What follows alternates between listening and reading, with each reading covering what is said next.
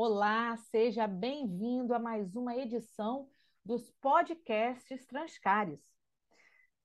Sobre o nosso convidado de hoje, eu não tenho dúvidas de que é uma das pessoas mais demandadas do Transcares. E como ele aceitou a nossa conversa, mas ele está mega, mega, mega corrido, eu já vou dar as boas-vindas para o doutor Marcos. Bom dia, Ana. Bom dia a todos que nos ouvem. Espero que todos estejam bem. Doutor Marcos, vamos lá. Obrigada tá, pela sua presença. Eu sei que você é, você é daqueles que você nem pisca, já está com uma, com uma demanda nova. Então vamos lá. Antes de tudo, deixa eu apresentar o Marcos para quem, quem ainda não conhece. Marcos Alexandre Alves Dias é um dos assessores jurídicos do Transcares. E como o nosso superintendente Mário Natali gosta de dizer, ele é o nosso clínico geral para assuntos jurídicos.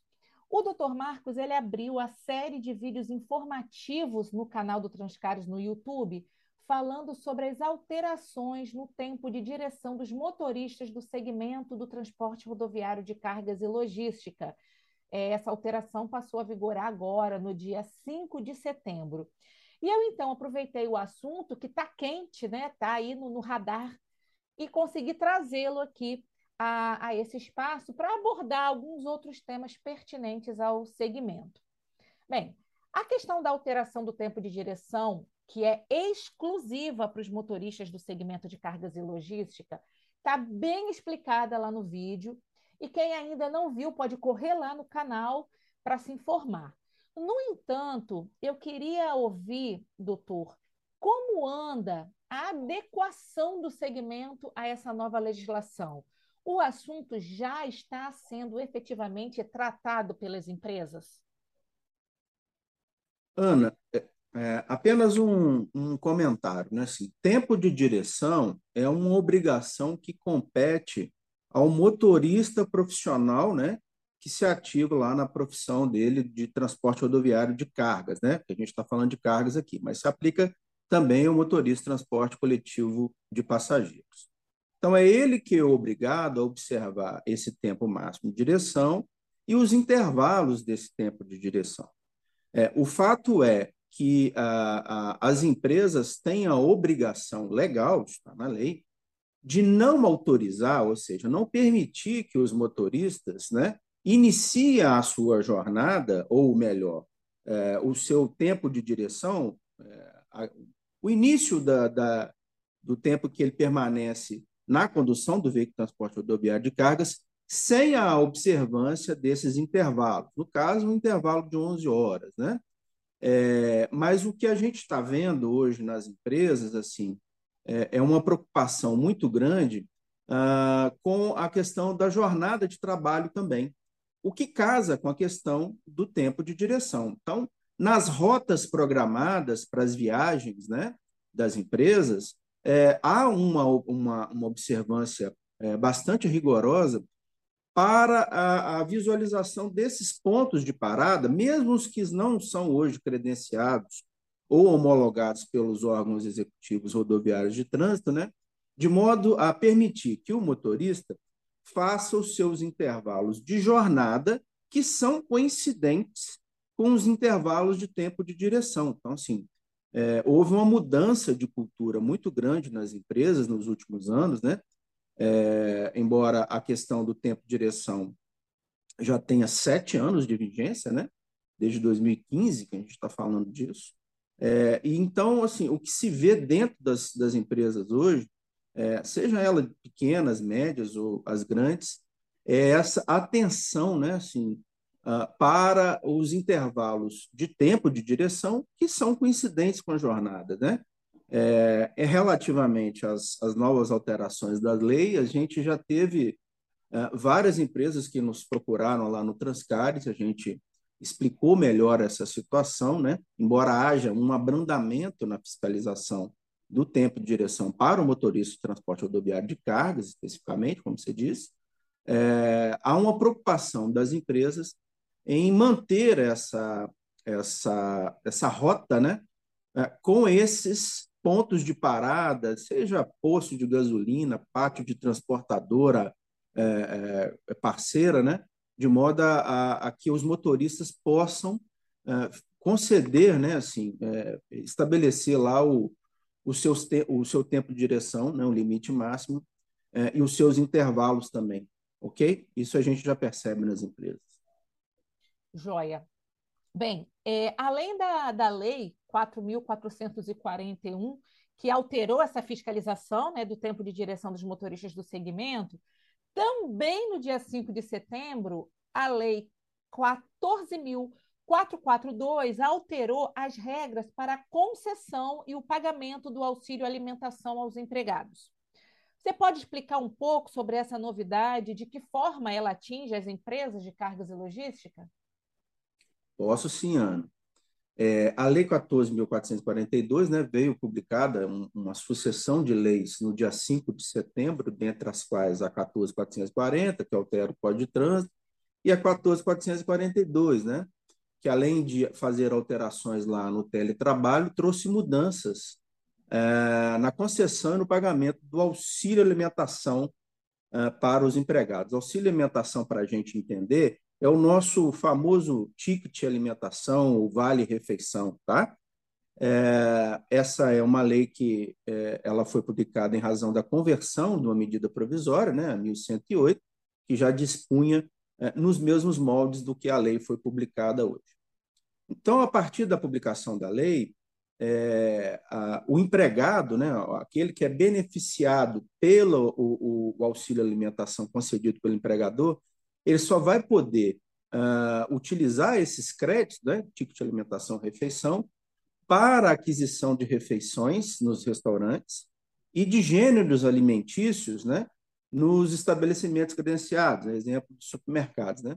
É, não vai poder utilizar esses créditos mais para comprar bebida, cigarro, é, gênero é, perfumaria, gênero de, de higiene pessoal, tá? exclusivamente para alimentação. Para as empresas empregadoras que concedem esse benefício, né?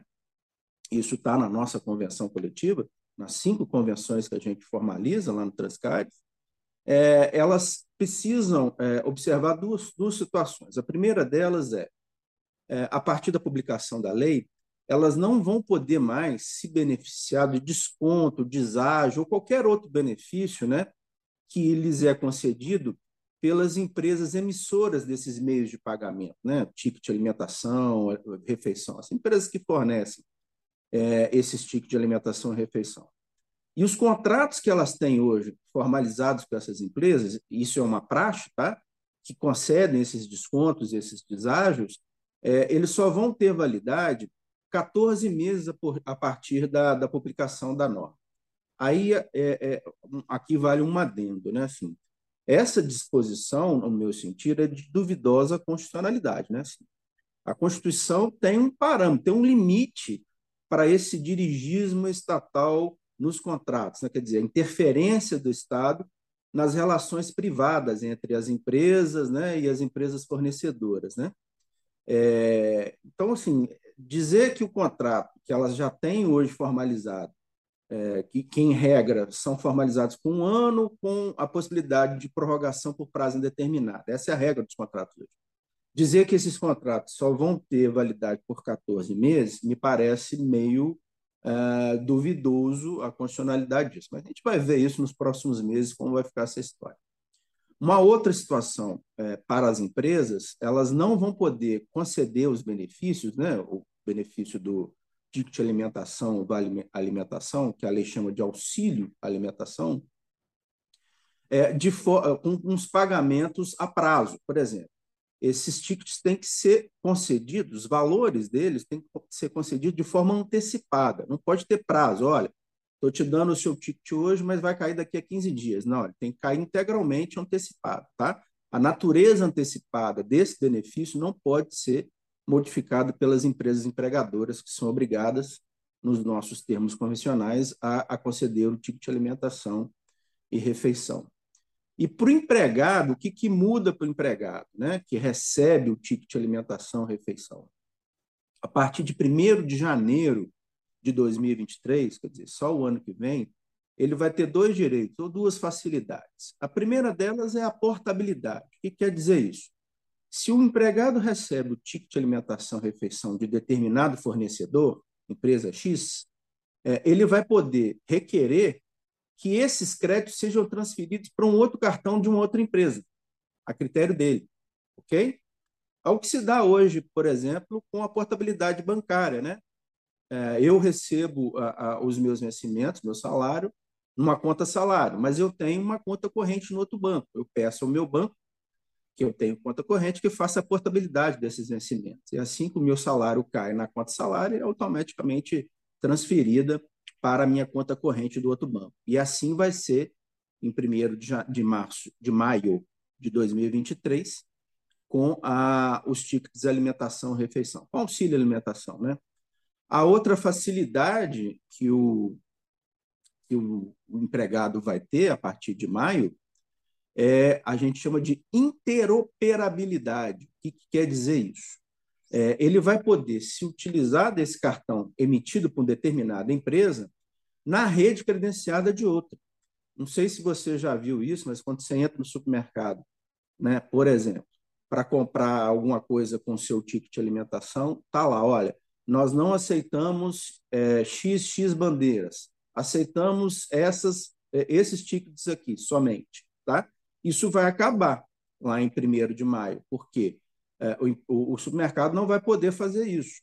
É, eu vou poder utilizar é, esse ticket que eu tenho na rede de outra empresa, por exemplo, tá? E, ele tem que ser aceito, tá bom? Então, é, e por que que é, é, né, assim, só só pegando o carona aqui nessa nesse acirramento dessa obrigação aí, né? As empresas que descumprirem isso, tantas empresas empregadoras, né? Isso tudo que a gente está falando aqui, essas obrigações novas, quanto as empresas emissoras é, desses auxílios de alimentação, né? É, o ticket de refeição, se descumprir isso, estão sujeitas a multa de que vão de 5 a 50 mil reais, né? É, a partir de agora já. Né? E por que, que é assim? Porque as empresas que fornecem, né, os empregadores, podem deduzir até o dobro do valor que eles pagam a título de título, eh, ticket de alimentação ou refeição, uh, do lucro tributável a título de imposto de renda. Quer dizer, imposto, no imposto de renda das empresas, elas podem deduzir até o dobro que elas pagam uh, a, a título desse benefício. Então, assim, há uma renúncia fiscal por parte da União que demanda uh, esse acirramento, né? assim, essas exigências né? de que isso seja utilizado justamente só para alimentação do trabalhador, ok? Foi basicamente isso que alterou, tá? Joia, muito, muito bom.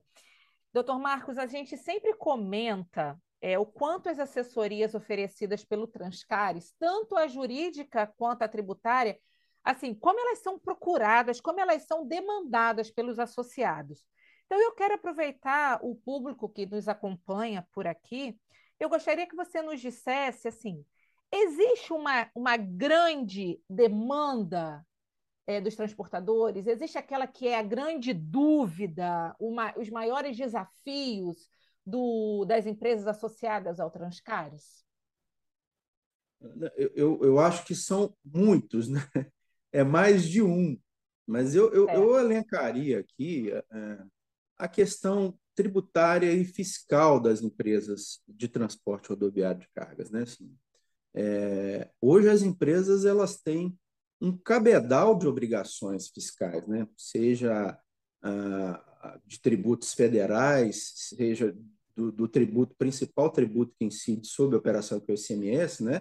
de competência estadual, é, e, e um, um, um, um, sem número de obrigações tributárias acessórias, né? assim, o que, que as empresas precisam fazer para recolher, para apurar esses tributos. É, é, vou te dizer que é, é, é até desumano hoje a, a, quantidade de obrigações que as empresas têm que ter nessa área fiscal e tributária. Né? Nós brigamos sempre lá no Transcares pela implementação de um regime tributário fiscal diferenciado para o setor uhum. de transporte de cargas. Né? Exemplo de que existem em outros setores, comércio atacadista, bebida, café, sim, sim. É, aqui no estado. Né? Então, é, o que a gente briga é para facilitar, né? É, é, desonerar, né? desburocratizar a, a, vida das empresas de transporte de cargas, que, ao meu ver, é um segmento de importância é, ímpar. Assim,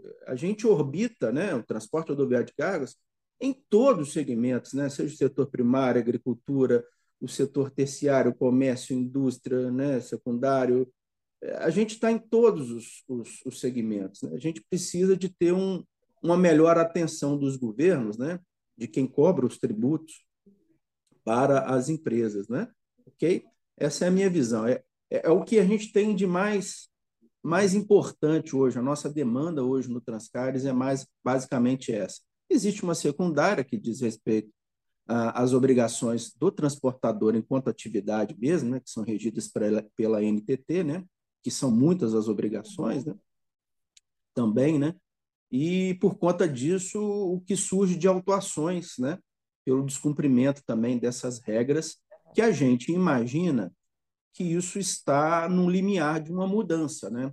É, o ano passado nós tivemos uh, a publicação da lei que cria o DTE, né, o Documento de Transporte Eletrônico, que a promessa era substituir todas as obrigações que o transportador tem em um único documento. Né? Só que o DTE ainda não foi regulamentado. A esperança é que, início de 2023, segundo o cronograma do próprio governo, ele vai iniciar essa implementação né, aos poucos, alguns pontos do DTE, e a promessa é simplificar a vida do transportador é, perante a agência que regula né, e fiscaliza é, o transporte rodoviário de cargas no Brasil inteiro. É basicamente isso, Ana. Assim, é, temos outras demandas né, periféricas, mas a questão uh, tributária, fiscal e regulamentar, né, que diz respeito à agência reguladora, são os, os, as principais demandas que nós temos hoje no sindicato. Joia. E aí, aliás, sobre as assessorias, é até importante a gente citar que o serviço dos advogados, na versão 2, é o doutor Marcos e a doutora Alessandra Lamberti, e da assessora tributária, que é a Mônica Porto, ela faz parte do leque de benefícios a que os associados ao Transcares tem ao seu dispor. Então, fica aí a dica para o associado que ainda não usufrui desse benefício, você pode usufruir. E para quem está nos ouvindo que ainda não é associado, né, e que tem, porque dúvida tributária, dúvida jurídica, gente, a empresa, a empresa pode ser pequena, pode ser grande, sempre vai existir. Então fica aí a nossa, a nossa dica, vem para cá, associe-se ao Transcaras que você vai ter esse serviço ao seu dispor.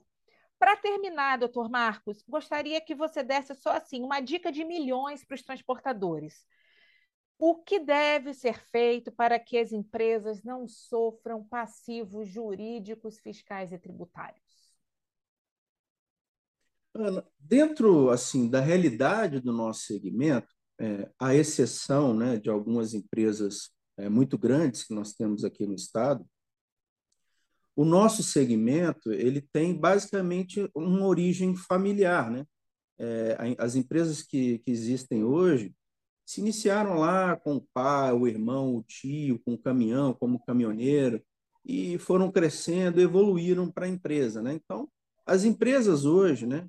Elas têm essa base familiar, né? São empresas que tiveram origem lá atrás dentro da família. É, exigir dessas empresas hoje é, a observância ao compliance, a uma governança corporativa, ou até a programas de integridade, que, faço uma, um parêntese aqui, serão obrigatórios a partir do ano que vem para as empresas que contratam é, com o poder público ou que são submetidas a qualquer tipo de certame licitatório, né, pregão, é, tomada de preços, alguma coisa nesse sentido, é, me parece assim, nesse momento, né, que as empresas tentam sair de uma crise aguda, né, que foi é, acirrada pela pandemia, mas que já vinha de algum tempo, é, me parece soa-se assim meio meio é, complicado de ouvir, né, dói os ouvidos. Mas é, é muito importante hoje em dia que as empresas tenham esse senso de adequação aos regramentos que lhes são impostos. Né? Eu já disse lá atrás, né, nós temos muitas regras do órgão que regula o nosso setor, que é a Agência Nacional de Transporte Terrestres, né, a NTT, é, que diz respeito ao dia a dia das empresas mesmo. Né? Ah, nós temos essa profusão de regras tributárias né, que demandam a atenção das empresas. Né? É, a gente precisa de ter é, uma, uma, uma assessoria melhor né, para essas empresas e as empresas têm que entender que isso faz parte do seu negócio. Né? É, daqui para diante, as coisas vão ficando cada vez mais difíceis. Né? A gente está num mercado altamente concorrido. Né? E o nosso embarcador, ou seja, quem contrata o nosso serviço, está cada vez mais exigente, porque ele também é cobrado né? É, por conta do seu cliente lá, sobre a observância dessas regras de governança. Né? Então, é, é, é importante que as empresas se atentem para isso cada vez mais, né? essa observância é, aos, aos regramentos que lhes são impostos, né? seja tributário, fiscal, regulamentar. Isso é de suma importância para quem quer ficar no mercado daqui para diante. Essa é a minha visão, Ana. Bem, com essa dica do Dr. Marcos, nós estamos encerrando mais um podcast Transcares. Doutor, mais uma vez, muito obrigada pela sua participação. Ok, Ana, à disposição. Um abraço a todos. Então é isso, pessoal. Por hoje nós ficamos por aqui. Eu vou, mas eu volto. Até a próxima.